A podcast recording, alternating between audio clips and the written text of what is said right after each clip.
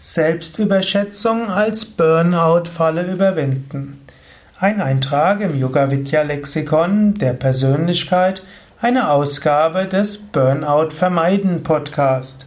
Mein Name Sukadev Bretz von www.yoga-vidya.de Ich bin dabei, über verschiedene Persönlichkeitsmerkmale zu sprechen und was das vielleicht mit Burnout zu tun haben kann.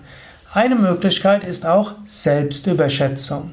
Ich bin ja normalerweise einer, der sagt, in dir steckt viel mehr drin, als du denkst. Du kannst sehr viel mehr. Sehr viel mehr Fähigkeiten schlummern in dir und du könntest sie zur Entfaltung bringen. Im Yoga sagen wir ja sogar, du bist das unsterbliche Selbst, du bist der Atman. Aber dein Körper und deine Psyche haben auch ihre Grenzen. Und wenn du dich zu sehr überschätzt, dann kann das auch in die Überlastung führen und kann auch dazu führen, dass andere dich kritisieren. Selbstüberschätzung hat deshalb zwei Probleme. Das erste Problem ist, wenn du denkst, du kannst mehr, als du tatsächlich kannst, dann gehst du vielleicht über deine Grenzen zu sehr hinaus und das ist an sich ein Stressfaktor. Wenn du zusätzlich dazu anderen sagst, ich krieg das hin, ich kann das, und du kriegst es da nicht hin, dann werden andere enttäuscht von dir sein und du wirst von anderen auch keine Anerkennung kriegen. Du wirst von anderen kritisiert werden. Und wenn du das Gefühl hast, keine Anerkennung zu bekommen, obgleich du viel geleistet hast, dann führt auch das zu einer Burnout-Gefahr. Daher schätze dich selbst realistischer ein.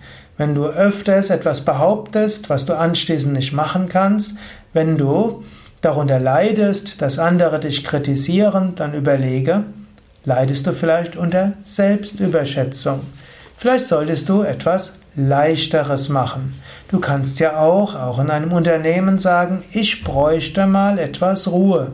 Ich würde gerne etwas weniger machen und bin auch bereit dafür, Einkommenseinbußen in Kauf zu nehmen. Es nutzt nichts zu probieren, viel zu machen, was du nicht machen kannst. Wenn es von deinem Stamina, also von deinem Durchhaltevermögen und deinem Energieniveau nicht geht, dann ist es besser, weniger zu machen.